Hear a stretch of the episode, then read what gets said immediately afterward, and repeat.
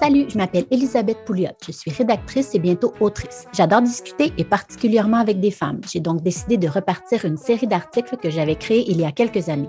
Bienvenue à Parle avec elle, le podcast. Aujourd'hui, je reçois Mathilde Corbeil, une illustratrice. Bonne écoute.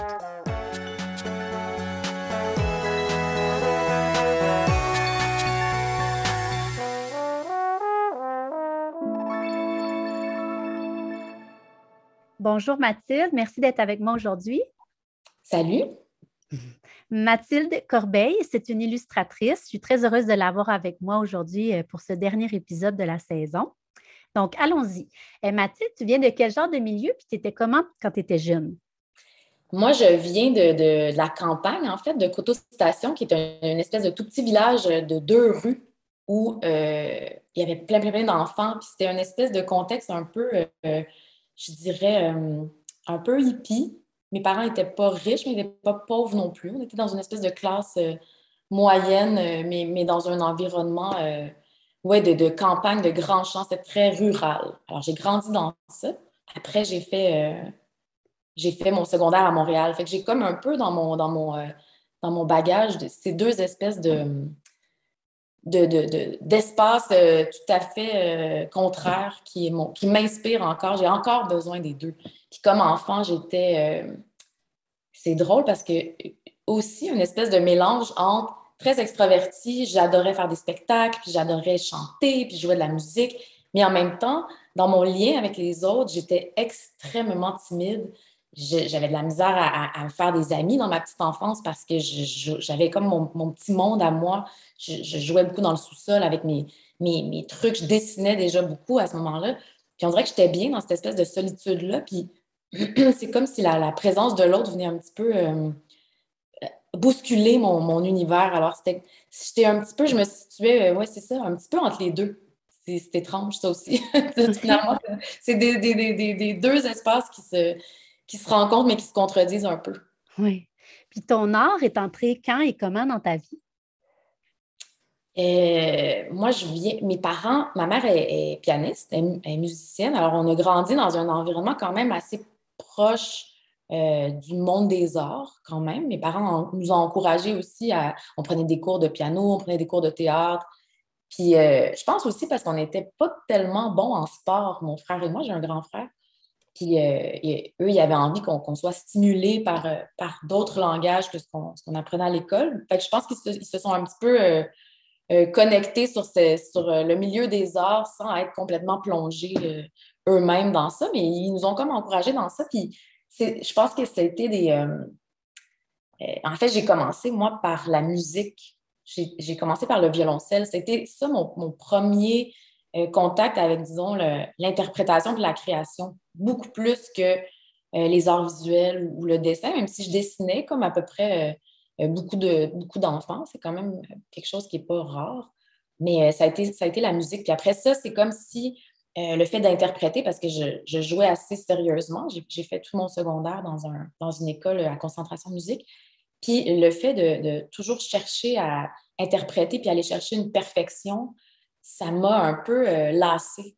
On dirait que j'avais besoin de euh, créer des choses, puis repenser euh, ces espèces de structures qui étaient très, très rigides. C'est rigide quand même, il y a quelque chose de, sévère quand même dans la musique classique, pour moi en tout cas, là, beaucoup de règles, puis, puis pas droit à l'erreur, puis on dirait que j'avais envie de une espèce d'exploration plus moins encadrée, plus lousse.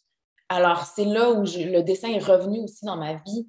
Et je, trouvais que c'était la manière la plus facile aussi de créer des choses parce que ça demandait des crayons, tout le monde a des crayons, du papier. Euh, c'était pas comme euh, faire de la peinture ou de la sculpture ou, même du théâtre. Là, quand tu es enfant, c'est plus compliqué. Il faut que tu aies, d'autres gens autour de toi, il faut que tu aies un public. Là, c'était comme je faisais mes petites choses à moi. Puis puis euh, je pense que j'ai choisi ça vraiment parce que c'était ça qui était le plus simple. Puis c'était comme aussi très intime, je trouve. Je trouvais que j'avais toujours eu des petits journaux dans lesquels j'écrivais. Puis le fait de, dessiner, euh, euh, il y a quelque chose pour moi d'assez.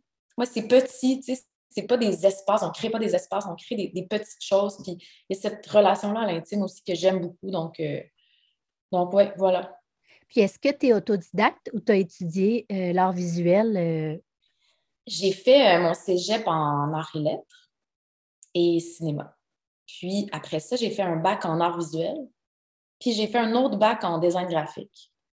Moi, je, suis assez TDAH, j'ai un diagnostic de TDAH, puis c'est comme si j'ai un peu de misère à, à me structurer quand j'apprends quelque chose si je ne suis pas dans un, cadre. Puis ça m'a aidé beaucoup. quand j'ai fait mon bac en design graphique, je me disais, ah, je vais juste prendre quelques cours pour pouvoir faire euh, de la typographie, par exemple, sur mes propres projets. Puis finalement, euh, tout m'intéresse. Moi, je suis, quelqu'un qui rapidement s'intéresse à, quelque chose. tu peux me parler de, la pêche à la mouche, puis là, soudainement, je ferais, wow, je te poserai plein de questions. les choses d'emblée, on dirait, m'intéressent. J'ai finalement fait tout le bac, puis, euh, c'est là où j'ai connecté un petit peu plus avec le métier d'illustratrice aussi, parce que les arts visuels, c'est pas tout à fait la même chose. Quand tu, crées des images, une espèce de. C'est plus un sens euh, symbolique aux choses.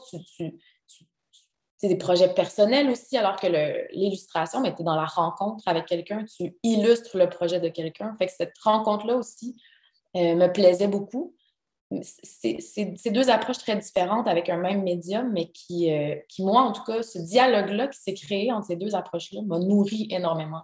Je ne serais pas l'illustratrice que je suis sans, euh, sans un bac ou l'autre. On dirait que j'avais besoin de faire ces deux, ces deux apprentissages-là qui se ressemblent et qui s'opposent en même temps. Mm-hmm. Puis professionnellement, ça, ça, a été quoi ton parcours, ta porte d'entrée, puis tout ça? Euh, moi, j'ai longtemps sorti avec un musicien, c'est drôle, ça, a, commencé comme ça, puis on dirait qu'on était, dans la jeune vingtaine, on ne se posait pas vraiment la question, c'était comment toi tu dessines un peu, ben, ça va être toi qui vas faire la pochette de mon album, puis je ne sais pas trop si on trouve ça bon ce que tu fais ou non, mais comme on ne connaît personne d'autre que toi, ça va être toi. C'est un, peu cette relation-là. j'ai commencé comme ça, j'ai fait ma, première euh, pochette. C'est comme ça que j'ai euh, je suis entrée, je pense, plus dans le monde euh, du travail, mais j'ai commencé mon bac en design graphique. Tu vois, alors ça, je pense que ça a été aussi ce, projet-là précisément. Ça a été, euh, ça a été une. Euh, j'ai comme rencontré ce qui me manquait pour faire tout ce que j'avais envie de faire. Il fallait que j'engage quelqu'un qui fait la typo, puis quelqu'un qui, qui mettait les images dans les, les, ce qu'on appelle les templates. Puis on dirait que quand je ne suis pas autonome dans quelque chose, je me sens un peu handicapée par ça. Puis c'est comme, euh, j'ai l'impression que c'est grâce à ce projet-là que j'ai finalement euh, décidé de faire un autre bac pour pouvoir m'outiller puis être plus autonome. Alors, à partir de cette pochette-là, les gens ont fait Waouh, on trouve ça joli ce que tu as fait, tata. J'ai pris un petit peu confiance. Puis, je me suis mis à faire des affiches de spectacle euh, dans, les, dans les petites salles qu'il y avait à ce moment-là, qui beaucoup n'existent plus, mais mettons le divan orange, l'escogriffe, puis il y avait aussi la Casa del Popolo. je faisais des, affiches comme ça pour vraiment pas cher, mais en même temps, j'avais une liberté de création qui était euh, totale. Fait que ça me permettait aussi d'essayer des choses, de me mettre en danger. Euh, comme il n'y avait pas beaucoup de sous, euh, personne n'osait me, faire reprendre. C'est devenu une espèce de terrain de jeu pour expérimenter. C'est une période extrêmement riche pour moi puis très créative parce que je me permettais tout. Puis j'avais des clients, comme il n'y avait pas d'argent vraiment en retour, il y en avait un petit peu, un montant symbolique, mais comme il n'y avait pas cette, pression-là de euh, respecter euh, le, budget de l'autre, il y a un peu ça en musique parfois, là, quand tu, es, engagé pour un projet, euh, tu fais la personne, des fois, elle me paye de sa poche, ta, ta, ta, fait que j'ai pas le Et on dirait que tu n'as pas le choix de, de, respecter l'espèce de planification financière d'un projet, alors que là, c'était comme c'était tellement libre que, que, voilà, je me répète un peu, mais c'est ça, ça m'a comme permis de, prendre confiance, puis d'essayer plein de choses, puis de comprendre aussi quel médium j'avais envie d'utiliser. Est-ce que j'allais faire du collage ou de la peinture ou, ou, plus du dessin avec des crayons de bois ou des crayons de feutre? Ça m'a permis d'essayer plein de choses finalement. Puis quand est-ce que les illustrations de livres sont arrivées? Hmm. De couverture de livres? Mais je pense que les, moi, j'ai été assez chanceuse. Mon, travail a comme circulé. En fait, je suis comme la, première génération d'illustrateurs qui ont rencontré les réseaux sociaux, puis qui, qui, ont comme compris tranquillement que, ben, par exemple, Instagram pouvait leur servir de portfolio. Alors, j'ai pas, pas vécu, moi, à l'époque où on allait dans des agences avec des portfolios papier, puis ça peut être très humiliant aussi. Les gens en agence sont tout le temps dans le jus, jamais le temps vraiment de regarder tes trucs, puis s'ils n'aiment pas ça, tu le vois dans leur visage. Il y a toute cette relation-là. Moi, j'ai n'ai pas vécu ça. Alors, le fait qu'Instagram est arrivé et que tout le monde est un peu curieux de ces, nouvelles, euh, ces nouveaux modes de communication, vraiment, ça a transformé, nous, notre rapport à notre métier parce que soudainement, ben, les gens avaient accès facilement, gratuitement, puis euh, on, publie des images, mais tu n'as pas à aller chercher Ah, tiens, je vais aller voir si Mathilde Corbeil n'a pas mis des nouvelles images sur son site Web. L'image vient à toi. Alors, je pense que mes images ont circulé beaucoup, puis ça a fait en sorte que j'ai été rapidement, j'ai l'impression, associée au milieu de la culture aussi. Donc, on m'a beaucoup, euh, beaucoup demandé euh, pour des, affiches de théâtre, des affiches de films. Et donc, les livres, je pense naturellement, c'est venu aussi. Euh, je me rappelle, tu sais, je pourrais même pas dire quel livre j'ai fait en premier. Mm-hmm. On dirait ça. Peut-être des livres de Simon Boulris. En fait, maintenant que tu me, poses la question, je pense que Simon Boulris avait vu mon, mon travail probablement sur des pochettes de musique. Il, avait aimé un dessin, qui m'a dit Est-ce que je peux t'acheter ce dessin-là pour mettre sur ma couverture de livre? Il me semble que c'est ça. Puis après ça, tranquillement, je suis comme rentrée dans un peu le milieu de l'édition. Puis, euh, puis je me suis fait. Euh, j'ai commencé à faire aussi des, illustrations éditoriales dans les livres, pas juste des couvertures, mais à réfléchir aussi autour du, euh, projet du livre. Puis voilà. Est-ce que tu veux me parler un peu de ton style, puis comment tu le décrirais, puis comment il a évolué au fil des années? Je, je scrollais dans ton Instagram, puis on, voit là. Euh, tu vois le. Ah oui, c'est drôle. Mais ça, c'est toujours un peu étrange de parler de ça parce que c'est un peu comme. Euh, souvent, je, fais le parallèle quand, quand tu as un enfant, puis les gens font Ah, il te ressemble vraiment, c'est fou, vous êtes pareil, puis tu fais Je ne me vois pas du tout dans ça. Moi, j'ai longtemps pensé que mon style était confus ou alors parce que je me, je me mets pas beaucoup de, barrières. Je suis vraiment pas rigide dans ma manière d'aborder l'image, j'essaie plein de choses. Puis j'ai toujours l'impression qu'on me reconnaît pas dans ce que je fais, alors que les gens font non, tu as un style ultra distinct, on, voit euh, quand c'est quand c'est un truc que tu as fait, puis on, te reconnaît dans les images. Alors, c'est quelque chose, j'ai beaucoup de misère à répondre à cette question-là. Je, pense que euh, parfois, là, ça, peut être simplement est-ce que j'ai sous la main comme, euh, comme matière. Là, je me suis acheté des crayons feutres. Puis là, je fais, ah, j'ai envie de faire plus de crayons feutres ces temps-ci. Euh, ah, quand le crayon feutre est, est, en fin de vie, ça crée euh, une, petite fragilité dans le, dans le médium. Ça, j'aime beaucoup ça. Fait que là, j'ai eu comme une phase un peu vieux crayon feutre usé. J'aimais ce que ça, que ça donnait comme. comme ouais, comme ça crée une espèce de fragilité, puis ça nous ramène aussi à nos, notre nostalgie d'enfance. La boîte de crayons un peu désordonnée, il y en a tout le temps 4-5 que tu t'es mis dans la bouche ou qui n'ont pas, de bouchon, puis, etc. Fait que, ça peut être, à un moment donné, je me tanne. Quand je me tanne, parce que c'est un métier aussi qui, est quand même difficile, on, doit toujours, c'est un beau métier, je suis contente de le faire, mais on est constamment en train de chercher des bonnes idées, chercher comment euh, s'améliorer. Moi, je, suis extrêmement perfectionniste, j'aime pas être déçue de moi, ça me, demande beaucoup de travail mental. Alors, je pense qu'à un moment donné, on arrive à des, moments dans notre créativité où on fait je, me sens épuisée, mm-hmm. je me sens vidée et juste voir une feuille et un crayon, ça me donne euh, des blues. Ce n'est pas, le bon mot, mais ça me donne des vertiges. Alors, euh, souvent, quand, je tombe dans ces, ces espèces de transitions-là, je vais avoir tendance à essayer de changer mon dessin un peu, essayer autre chose pour comme retomber en amour avec avec ce métier-là, puis euh, euh, le rechoisir un peu. C'est un peu comme une histoire d'amour, finalement. Il y a quelque chose qui, ressemble un peu à ça. Puis je trouve que c'est dans l'action qu'on arrive aussi à reconnecter avec, euh, avec les, choses qu'on aime ou les gens qu'on aime. Il y a quelque chose, de, il y a un parallèle peut-être à faire là. Mais moi, c'est aussi comme ça quand je, quand je crée ou quand j'essaie de trouver des idées, je ne m'assois pas à mon bureau puis je me je me dis pas trouve une idée, trouve une idée, trouve une idée. Il y a comme une espèce de truc organique qui s'opère où je n'ai pas le syndrome de la page blanche. Je me dis, si j'ai pas d'idée, je vais quand même faire des dessins. Ça sera peut-être pas des bonnes idées, mais au moins, euh, une image peut me mener à une autre image, qui, elle, va me mener à une autre image. Puis, en est, les choses vont s'emboîter, puis il va finir par se passer quelque chose. c'est ça, c'est un peu la même chose avec euh, le médium, puis avec, même avec mon style. Il y a comme quelque chose d'organique qui, que je réfléchis pas. Ouais. Je m'en rends pas compte. Après, après, j'avoue que euh, dans les dernières années, on a été aussi euh, vraiment plus euh, sensibilisés à la question de est-ce que, est que tout le monde se sent concerné par les dessins? C'est-à-dire, est-ce que, est que tu fais que des, hommes blancs hétérosexuels quand tu dessines? Mais là, tu fais, mais non, c'est vrai, comment je fais pour, pour que euh, toutes les communautés ethniques se sentent concernées? Bien là, c'est là où je me suis mis à explorer aussi, à me dire, bien, au lieu de faire des, des gens de, de toutes couleurs euh, dans, tout ce que ça implique de, clichés parfois, ben, je vais faire des visages bleus, puis je vais faire des visages mauves, puis je vais faire des visages verts, puis il va y avoir comme une espèce de neutralité où euh, tout le monde peut être le personnage au visage bleu, puis tout le monde peut être le personnage au visage magenta, puis on, je trouve que ça, ça, ouvre le, ça ouvre la connexion avec ton, ton, public parce que ton public, c'est un grand mot, mais en tout cas avec la, personne qui reçoit ton image parce que d'emblée, elle, peut s'identifier. Je trouve que c'est plus, euh, c'est plus facile et c'est plus respectueux aussi de toute façon. Oui. Est-ce que tu veux me parler un peu de ce sur quoi tu travailles en ce moment, un peu? C'est quoi les projets actuels à venir, tout ça? Oui. Euh, en ce moment, euh, là, je viens de faire une murale pour la BANQ, donc la bibliothèque euh, près du métro Berry-UQAM.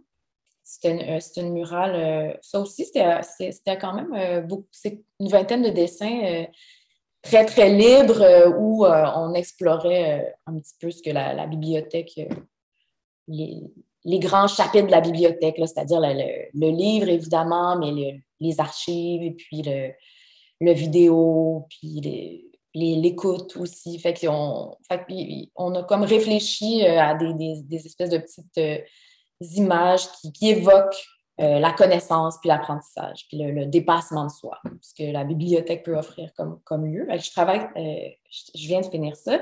Je travaille avec une, musicienne qui s'appelle Sandrine Saint-Laurent, qui fait de, la musique euh, très sensible. Puis on a, c'est une belle rencontre parce que je trouve que mes, images correspondent assez bien à, son univers musical. Des fois, c'est les plus grands défis quand tu, quand tu rencontres quelqu'un. Tu peux adorer son projet, mais tu fais, oh, ça ressemble moins à on dirait, mes traits ou mes couleurs. Fait que tu dois t'adapter. C'est aussi très stimulant de, s'adapter. Mais des fois, ça fait du bien aussi des projets comme là, justement, Sandrine Saint-Laurent, où tu fais, ah, on dirait qu'on est un parfait. Euh, c'est un match parfait, c'est facile, je comprends son langage, je comprends sa douceur, je comprends sa relation à la, à, la mémoire, à la sensibilité.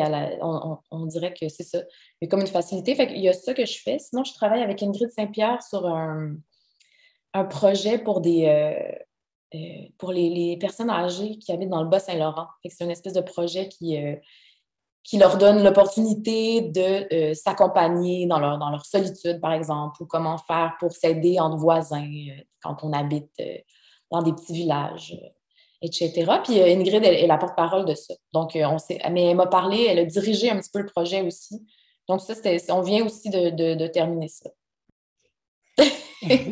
Mais tu sais, je te dis ça, mais j'ai à peu près 12 autres projets. Oui, bien sûr.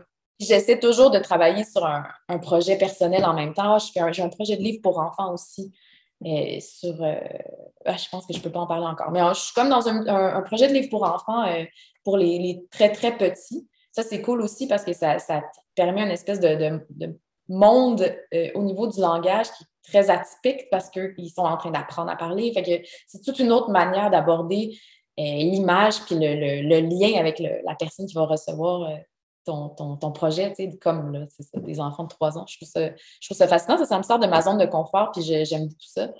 Puis, euh, projet personnel, oui, j'essaie, j'essaie toujours de, d'essayer de faire mon projet personnel. Je travaille sur le, sur le, la mélancolie et la mémoire. c'est un peu des, grands thèmes euh, difficiles à aborder. Puis des fois, je me, mets peut-être un peu trop de, pression par rapport à ça. J'ai, de la, j'ai beaucoup de difficultés à, en fait à, travailler sur mes propres choses. J'ai tellement de facilité à, rencontrer quelqu'un puis à essayer de mener un projet le plus loin possible. Mais mais c'est, j'allais dire quelque chose d'un peu quétaine, mais c'est comme si se rencontrer soi puis aller fouiller dans, des, dans, dans ce qu'on porte en nous, dans ce qu'on, porte comme bagage, comme blessure, comme, euh, comme lumière aussi, quelque part. C'est, plus confrontant, puis essayer de rendre ça, puis de figer ça dans un projet, pour moi, c'est encore un grand défi, mais c'est, mais c'est quelque chose que j'aimerais vraiment relever, mais c'est, moins facile pour moi, ça.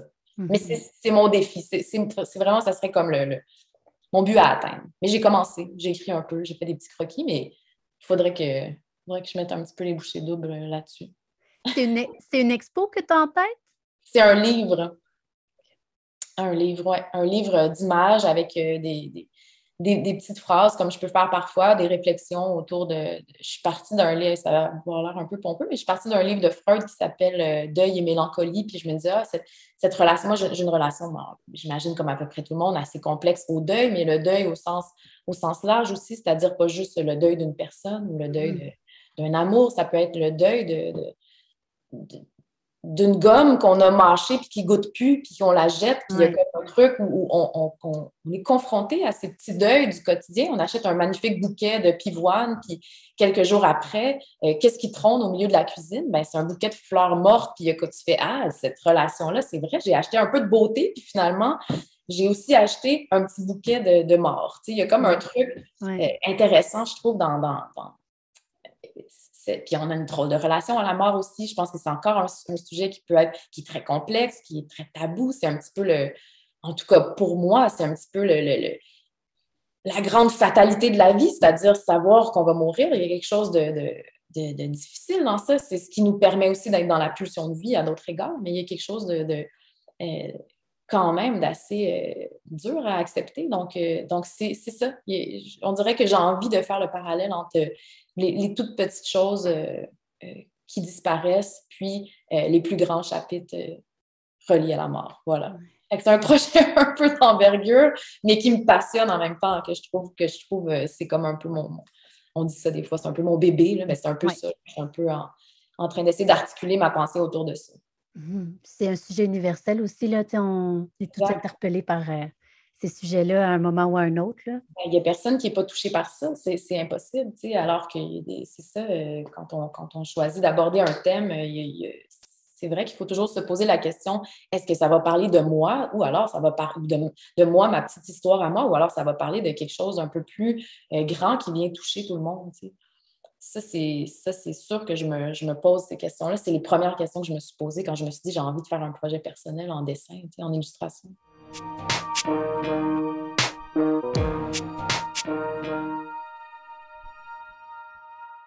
Est-ce que euh, dans la vie, euh, tu as comme des hobbies particuliers? T'aimes-tu euh, une petite passion qui n'est pas professionnelle, tu sais? quand il y a deux ans, j'ai acheté, tu sais, début de pandémie, j'ai acheté une maison au Bic, au bord du fleuve. Là, je ne pense pas qu'on peut parler de hobby, mais ça a été comme une espèce de je, passe ma vie entre Montréal et, euh, le, bord du fleuve. Puis euh, ça, tu vois, on rejoue un peu l'enfance entre la ville et la campagne.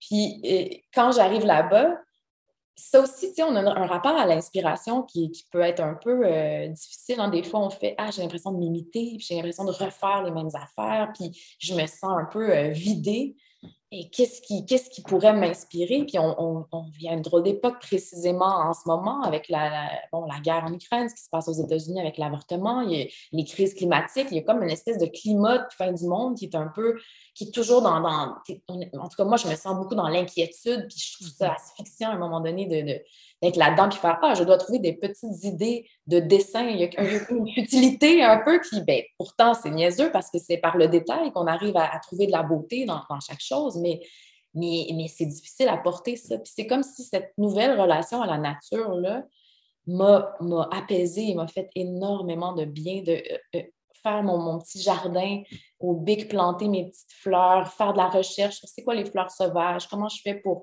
protéger ce petit microclimat qui est si fragile, mais, mais encore en santé, comment je fais pour... Euh, pour, euh, pour euh, ouais, pas, comment je fais, mais comment, comment je vais aller chercher le plus de beauté dans cette, dans cette nature-là qui n'a pas été modifiée par l'homme. On dirait qu'on a ces temps-ci être un, être un humain, ce n'est pas la chose dont je suis le plus fière. Pourtant, c'est ma condition, donc je dois composer avec ça. Le fait de, ça, de se connecter sur la, beauté et la fragilité de la nature, pour moi, c'est, une expérience extrêmement émouvante. Puis évidemment, ce n'est pas un hobby, mais je pense que c'est ce qui me, c'est ce qui me nourrit le plus. Après ça, un mm-hmm. hobby, j'ai-tu des hobbies? J'ai envie de dire que pas vraiment, mais beaucoup de choses m'intéressent. J'adore aller voir des, spectacles de théâtre, de danse. J'écoute énormément de, films, de documentaires. Je pense que je connais tous les films euh, les plus obscurs sur le site de l'ONF. Le petit film de 8 secondes sur, euh, sur les fours à bois, je l'ai vu. J'ai comme cette, cette curiosité-là aussi pour d'où je viens, c'est quoi la culture dans laquelle j'ai grandi. Puis comme je travaille en culture puis que j'essaie de mettre des images sur la culture, j'essaie de la faire parler avec des images, j'ai pas le choix de, de, l'écouter puis de m'y pencher puis de, de comprendre d'où on vient aussi, et non pas juste de prendre un projet, l'isoler puis essayer de mettre des images. J'ai besoin, moi, de ça. J'ai besoin qu'il y, ait une logique euh, pour, pour que je puisse m'inscrire dans, dans, dans, une histoire. Sinon, ça ne fait pas de sens. Fait que, fait que hobby, non, mais beaucoup de passion. Je dirais plus ça comme ça. Mais peut-être que je comprends mal le mot hobby. C'est juste que je ne pratique pas nécessairement de sport, mais tu vois, j'ai patiné l'hiver au Bic. Il y a une petite patinoire qui, qui donne sur le fleuve, puis c'est magnifique. Mais est-ce que c'est mon hobby? Oui, c'est ça. C'est ça, c'est comme. Je comprends.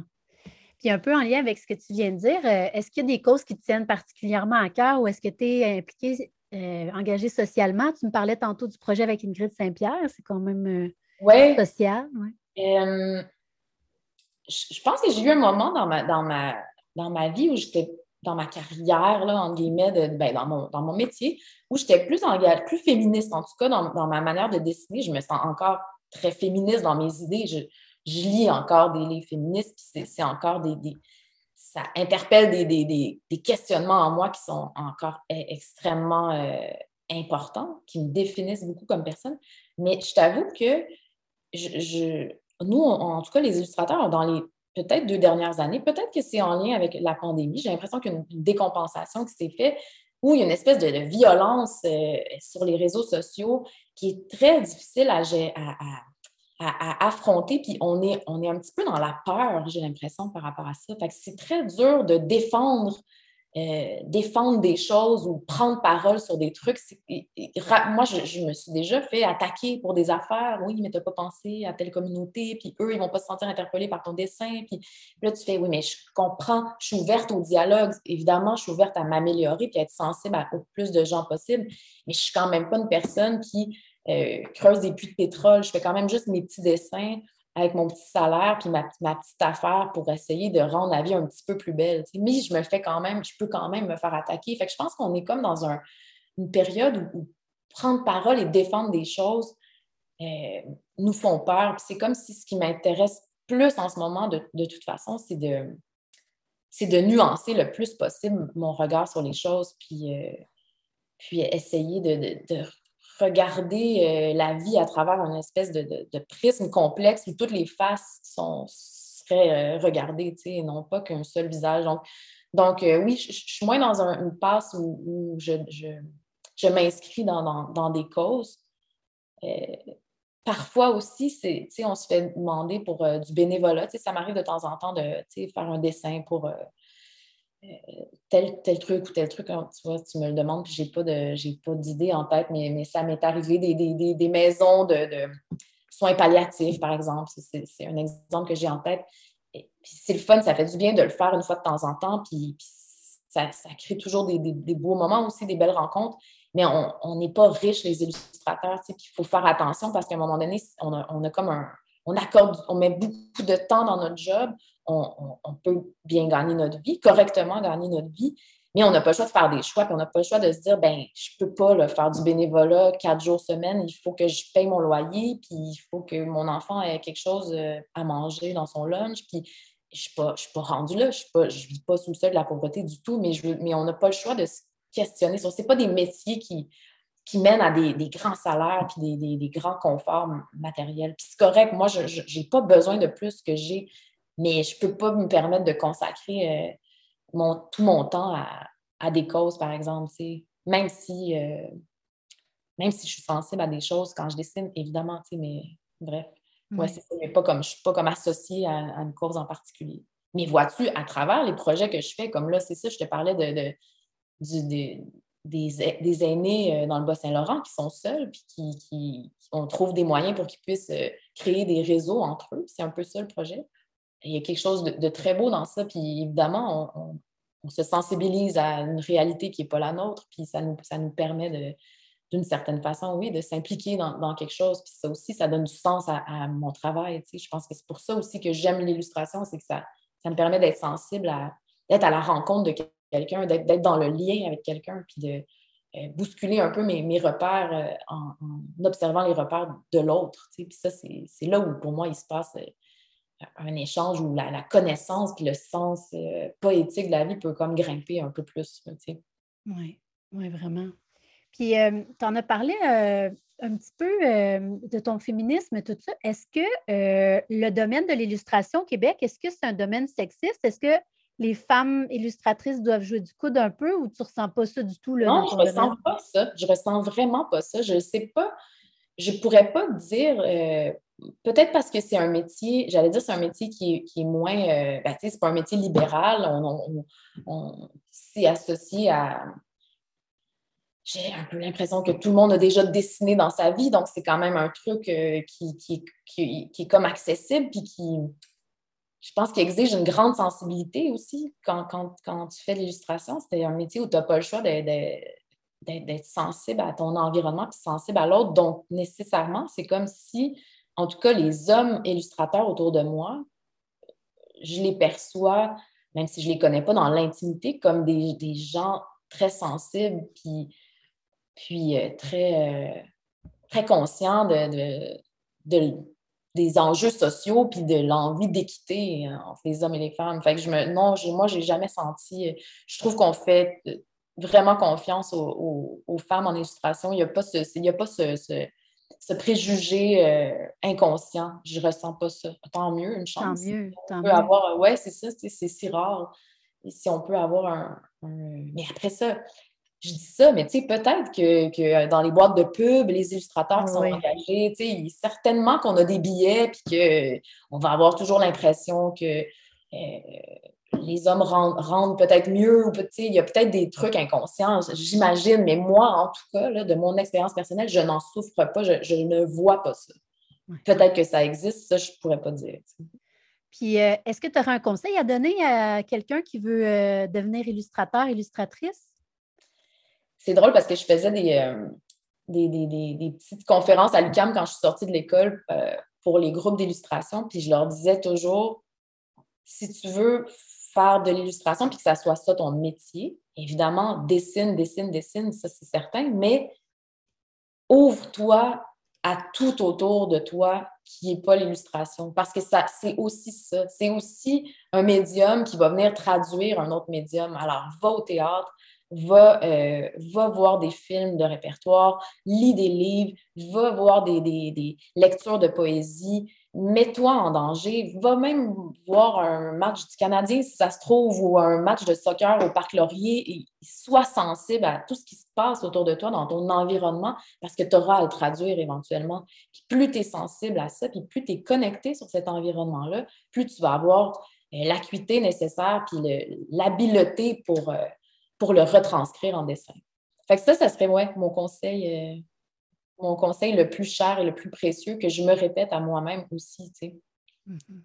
Je trouve que ça paraît des fois les, illustrateurs qui, qui sont dans une espèce de microcosme d'illustration, puis qui font juste d'illustration, puis qui, comme tu vois, qu'il y a un essoufflement. Euh, mais on a des bons illustrateurs au, Québec, à Montréal. on est, c'est une communauté qui, est très belle, puis qui est très curieuse, puis qui est très vivante aussi. Ça, j'avoue qu'on on va, se donner ça. il y a quelque chose de beau. Je trouve qu'il n'y a, pas de. Je sens pas de compétition non plus. on, s'écrit bravo, on se félicite, on est sincèrement content. Pour moi, je me sens, pas que personne m'enlève de la job. On travaille beaucoup. J'ai l'impression aussi, je pense, peut-être que j'ai, une perception biaisée, mais on est, c'est très, euh, c'est un milieu vraiment peace, là, où tout le monde euh, s'aime bien, puis on, on, a une page sur Facebook où on se donne des conseils, puis combien je charge pour ça, puis pensez-vous que je devrais mettre ma limite là, puis tatata, puis il y a comme une espèce de, de, bienveillance entre nous qui, qui, qui est très belle. C'est une belle communauté.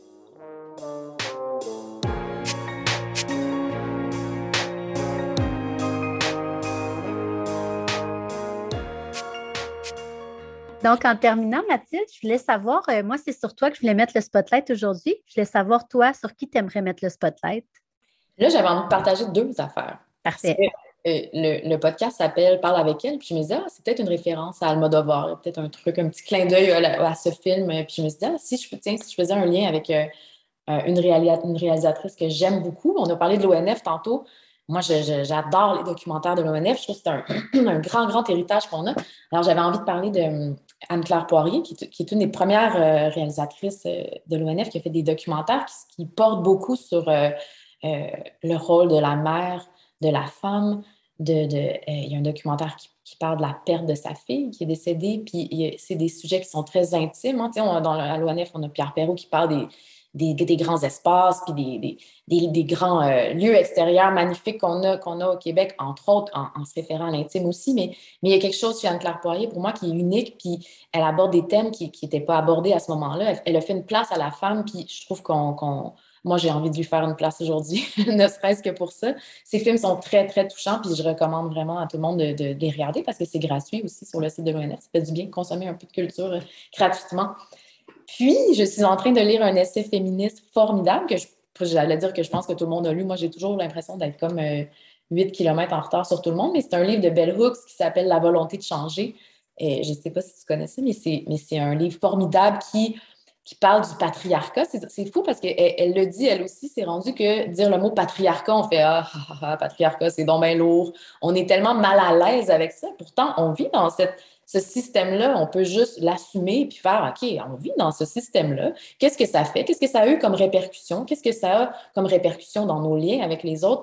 Puis même si on n'est pas nous des hommes, on a été élevés probablement euh, par ce, système-là, des figures paternelles comme ça, ou ne serait-ce que euh, des livres d'histoire, puis les, comment la politique est gouvernée, on, on, vit dans ça. Donc, elle aborde ça, puis je trouve que on a parlé de nuances aussi aujourd'hui. Je trouve qu'elle l'aborde avec tellement d'amour, puis tellement de respect, puis tellement d'envie d'aller à la rencontre euh, des hommes, puis de leur tendre la main, puis de, les ouvrir sur leur, monde émotif, qui, qui, selon elle, un, côté beaucoup plus féminin euh, dans les genres. Fait il, y a, quelque chose que je trouve très beau et très stimulant. Je suis en train de lire ça, puis c'est rare que, je suis euh, autant émerveillée par un livre. Je me, je, ça me dérange mon horaire en ce moment tellement je ne suis pas capable de le quitter, le livre. c'était voilà, c'était mes deux, euh, mes deux inspirations euh, du moment. C'est parfait. Effectivement, euh, ça vient, c'est un clin d'œil au film d'Almodovar, évidemment. Ben oui, que j'avais tant aimé, que j'ai vu au, cinéma, que j'avais trouvé si touchant et si beau. Mm-hmm. Moi aussi. Je te remercie tellement, Mathilde. Tu as été super généreuse, super gentille avec moi. Merci beaucoup. Ça m'a fait tellement plaisir. Merci d'avoir pensé à moi. Puis merci pour ce, très beau euh, podcast aussi. Merci de donner la parole aux femmes. C'est super. Merci. Puis euh, si les gens veulent te suivre, ils vont sur ton Instagram. Et moi, j'avais un, site Internet et je me le suis fait pirater. Je ne pensais même pas que ça se pouvait encore. Oh mon Dieu. Je suis tellement débordée de travail que je n'ai jamais le temps là, de refaire ça, de refaire le design de ça. Et éventuellement, il va falloir que je me remette euh, les mains à la pâte un peu. Mais euh, oui, en ce moment, je ne manque pas de job. Donc, euh, c'est beaucoup par Instagram que mon, travail circule, effectivement. Puis c'est sous Salut Mathilde qu'on peut te trouver sur Instagram. Exactement. Bon, mais je te remercie encore, Mathilde. Puis je te souhaite un bel été, plein de beaux projets d'illustration, puis de petites plantes là, au bic. Et moi, je te souhaite une longue vie à ton podcast. Merci. bye. bye.